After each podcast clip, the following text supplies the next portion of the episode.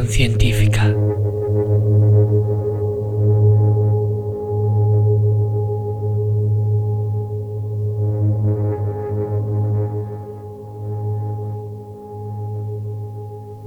Muy buenas noches. Hoy, en el faro, hablaremos del método científico. Hablaremos también de las etapas del método científico.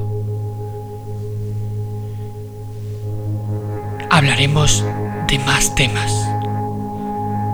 Lo primero, ¿qué es el método científico? El método científico es un proceso destinado a explicar fenómenos, establecer relaciones entre los hechos y enunciar leyes que expliquen los fenómenos físicos del mundo y permitan obtener con estas conocimientos aplicaciones útiles al ser humano.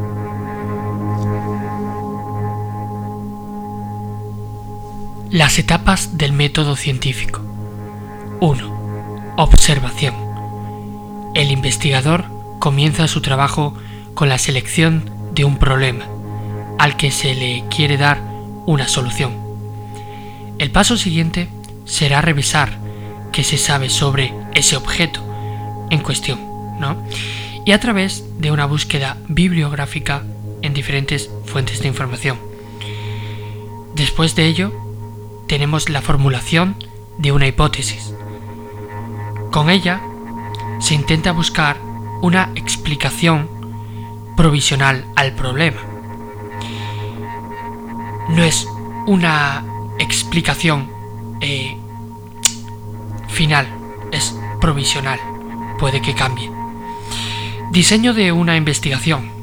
Una vez formulada la hipótesis, el científico debe comprobar si es, eh, es cierta mediante algún experimento sobre el terreno o en el laboratorio. Después se analizan los resultados. El análisis de esos datos obtenidos en los experimentos permite dar validez o no a la hipótesis formulada. Si es correcto, se reformula la hipótesis, que se convierte en teoría. Si no es correcta, se rechaza la hipótesis de partida y se plantean nuevas hipótesis. También tenemos la difusión de, los resultados, en el cual el científico o la científica comunica sus resultados bajo diferentes formatos. Artículos en revistas científicas. Ahora vamos a pasar a saber lo que es el laboratorio. Un laboratorio es un lugar preparado y equipado para la investigación y la realización de tareas científicas o técnicas. Vamos a conocer a continuación, el instrumental del laboratorio. Este es material, por cierto, es muy diverso, ¿vale? Y en muchos casos eh, específicos eh, son específicos para cada tipo de tarea o trabajo. O sea, eh, cada, cada objeto mm, es para una cosa, es diferente, no, no, no sé si me explico. Bueno, material de sujeción y soporte. Hay también recipientes hay material de uso específico, hay material volumétrico y hay diferentes instrumentos de medidas y eh, aparatos. Vamos a pasar ahora al material más importante, por así decirlo, los cinco objetos más importantes dentro de un laboratorio que hay que saber. Tenemos la probeta, que su material está compuesto de vidrio y plástico. Su uso es para medir volúmenes de líquidos con precisión. Ahora, a la hora de saber si se puede calentar, en este caso no, por el simple motivo de que se dilataría y no mediría con precisión. Y mide con precisión exacto. Sí, esta está graduada eh, con mucha precisión. También tenemos vaso de precipitados, otro objeto muy popular dentro del laboratorio. Está mm, fabricado totalmente por vidrio. Eh, su uso es para reacciones químicas, disoluciones, calentamiento. Eh, el calentamiento tiene que ser con rejilla, ¿vale? Eh, ¿Puede calentarse? Sí, sobre una rejilla difusora, como ya he dicho, ¿no? ¿Mide con precisión? No, porque sus marcas solo son aproximadas. El matraz en Lermeyer. El matraz en Lermeyer está compuesto de vidrio. Eh, su uso es para reacciones químicas que producen gases. ¿Puede calentarse? Sí, sobre una rejilla difusora. ¿Mide con precisión? No, sus marcas son aproximadas. Eh, también tenemos en otras características que puede taparse con un tapón de goma, ¿vale? En el caso de que se quiera, pues, mantener ahí el, la sustancia que esté, ¿no? Luego también tenemos el matraz aforado, que está compuesto de vidrio eh, y sirve para almacenar volúmenes precisos de disoluciones preparadas. No se dilataría y no mediría con precisión.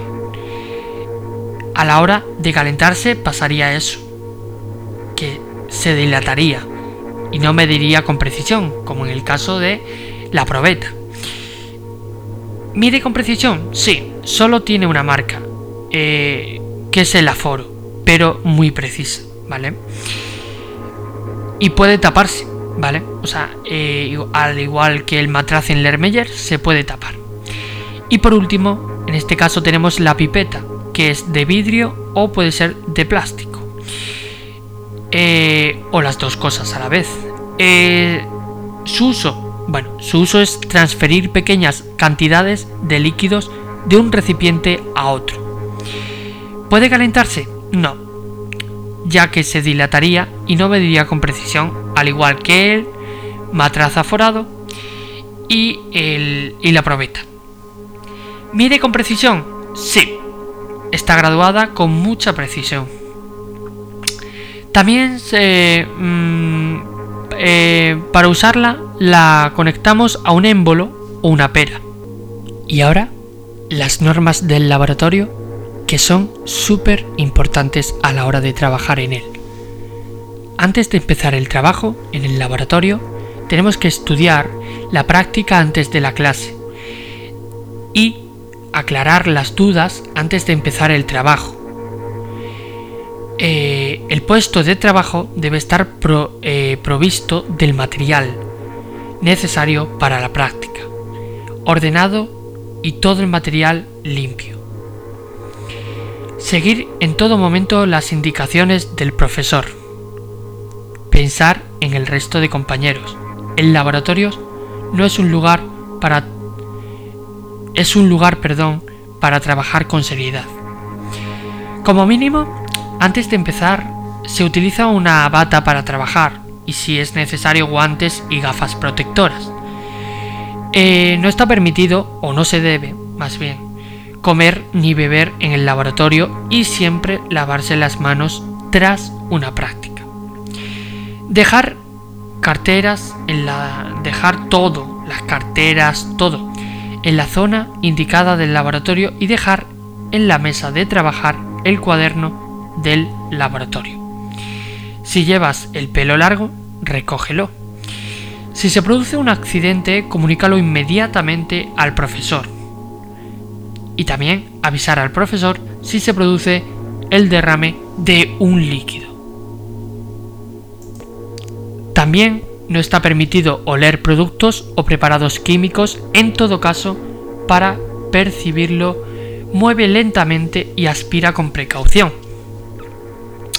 Al calentar tubos de ensayo, no poner en contacto el tubo con la llama, no apuntar a ningún compañero ni a ti mismo y calentar de arriba a abajo, para evitar generar gases en la base del tubo que puedan hacer que el vapor ascienda y provoque proyecciones del contenido fuera del tubo. En el caso de tener que preparar ácidos diluidos, agregamos agua sobre un ácido. Agregar siempre el ácido concentrado en pequeñas cantidades sobre el agua y agitar continuamente. Tener en cuenta que el vaso donde se diluye se calentará. Ahora, sobre los productos químicos vamos a hablar. Bien, antes de utilizar un determinado compuesto, asegúrate bien de que es el, es el correcto. Generalmente el profesor proporcionará los productos necesarios para realizar la práctica. No devolver de ninguna manera los frascos de origen sobrantes de los productos utilizados, consultarlos siempre con el profesor. Verter los productos químicos de desecho en los, eh, contenedores adecuados. Si se vierten en las pilas de desagüe, aunque estén debidamente neutralizadas, eh, aunque, aunque estén totalmente neutralizadas, no lo hagáis, ¿vale? Es lo que os quiero decir. A ver si va a haber algún tipo de, de percance. No tocar con las manos y menos con la boca los productos químicos. No pipetear con la boca los productos abrasivos. Bien, los productos químicos vamos a ver sus riesgos y precauciones. Los reactivos son productos químicos de gran pureza en los que partimos para realizar nuestros experimentos. Los productos químicos que usamos en el laboratorio pueden encontrarse en estado líquido, sólido o en disolución. Los reactivos suelen estar envasados en botes de cristal o de plástico y traen pegada una etiqueta. También incorporan pictogramas, que ahora veremos, normalizados de indicación de peligro. Esto como es un audio, no, no se puede ver, pero peligro de aspiración es un hombre con una estrella en medio del el pecho. Líquidos comburentes es una llama con un círculo en medio y debajo una raya. Corrosivo para los metales sería un metal que lo está corrosionando un, tubo de ensayo o eh, una mano que lo está la está descomponiendo un tubo de ensayo. Gases comprimidos un, una, una recarga de gases comprimidos. No tiene más historia. Explosivo, el Big Bang. O sea, una piedra explotando o algo así. Irritación cutánea, un, un signo de exclamación. Peligro para el medio ambiente, hay un pez en la imagen, y un árbol y un río. Peligro de muerte, una carabela. Bien, norma para el manejo de productos. Hay productos químicos peligrosos. Se han de extremar las precauciones al manejarlos los líquidos inflamables. Se manipularán, eh, se manipularán lejos del fuego. Los frascos de reactivos deben dejarse en la mesa del profesor o profesor. Siempre que se prepare una disolución, se transvasará a un frasco etiquetado. Nunca debe probarse ningún producto químico. Los vapores no deben inhalarse directamente. Y si sobra reactivo, no se debe devolver al frasco original. Y ahora vamos a repasar la mayoría de los objetos del laboratorio. Vasos de precipitados, vidrio de reloj, espátula, abrazadera, gradilla, probeta, bureta, pie, mechero Bunsen, tubos de ensayo, trípode, mortero, matraz de fondo curvo, embudo de vidrio, matraz Ellermeyer, varilla de agitación y rejilla. El proceso de medida. Medir consiste en comparar una magnitud a medir con otra de la misma naturaleza, que se toma como patrón o unidad de medida. En el proceso de medida, los valores experimentales vienen afectados por una cierta imprecisión o incertidumbre. La precisión, ¿a qué se refiere? Se refiere a cómo concuerdan entre sí dos o más medidas de una misma magnitud. La, exactitud nos indica el grado de aproximación de las medidas individuales al valor verdadero. Instrumentos de medida, cualidades. El intervalo de medida es la máxima medida partiendo desde cero que se puede realizar con el instrumento. La sensibilidad de un aparato graduado es la mínima medida eh, se puede apreciar. El resultado de la medida errores. Es muy importante conocer eh, dicha imprecisión que denominaremos error experimental, con el fin de expresar los resultados de forma adecuada.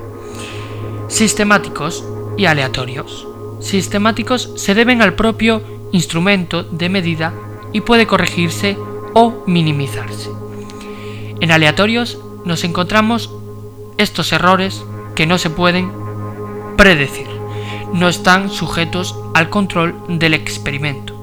Para disminuir el error de la medida es necesario repetirla y hallar la medida, o sea, la media aritmética.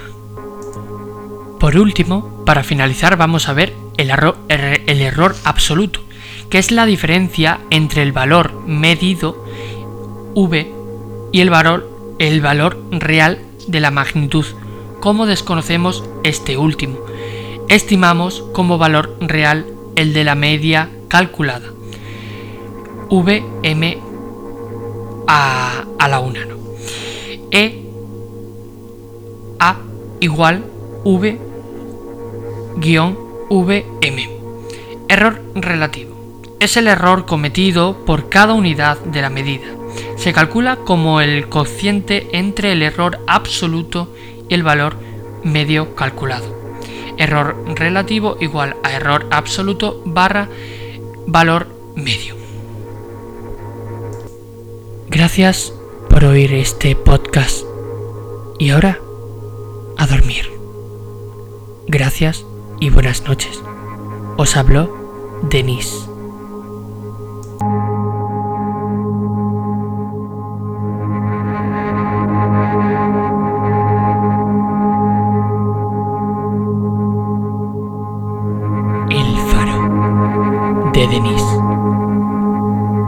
Científica.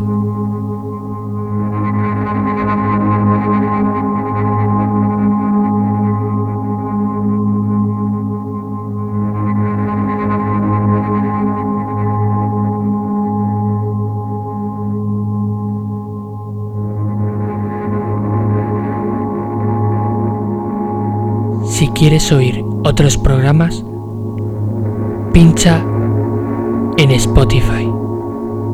Busca El Faro de Denise y mira todo lo que te has perdido.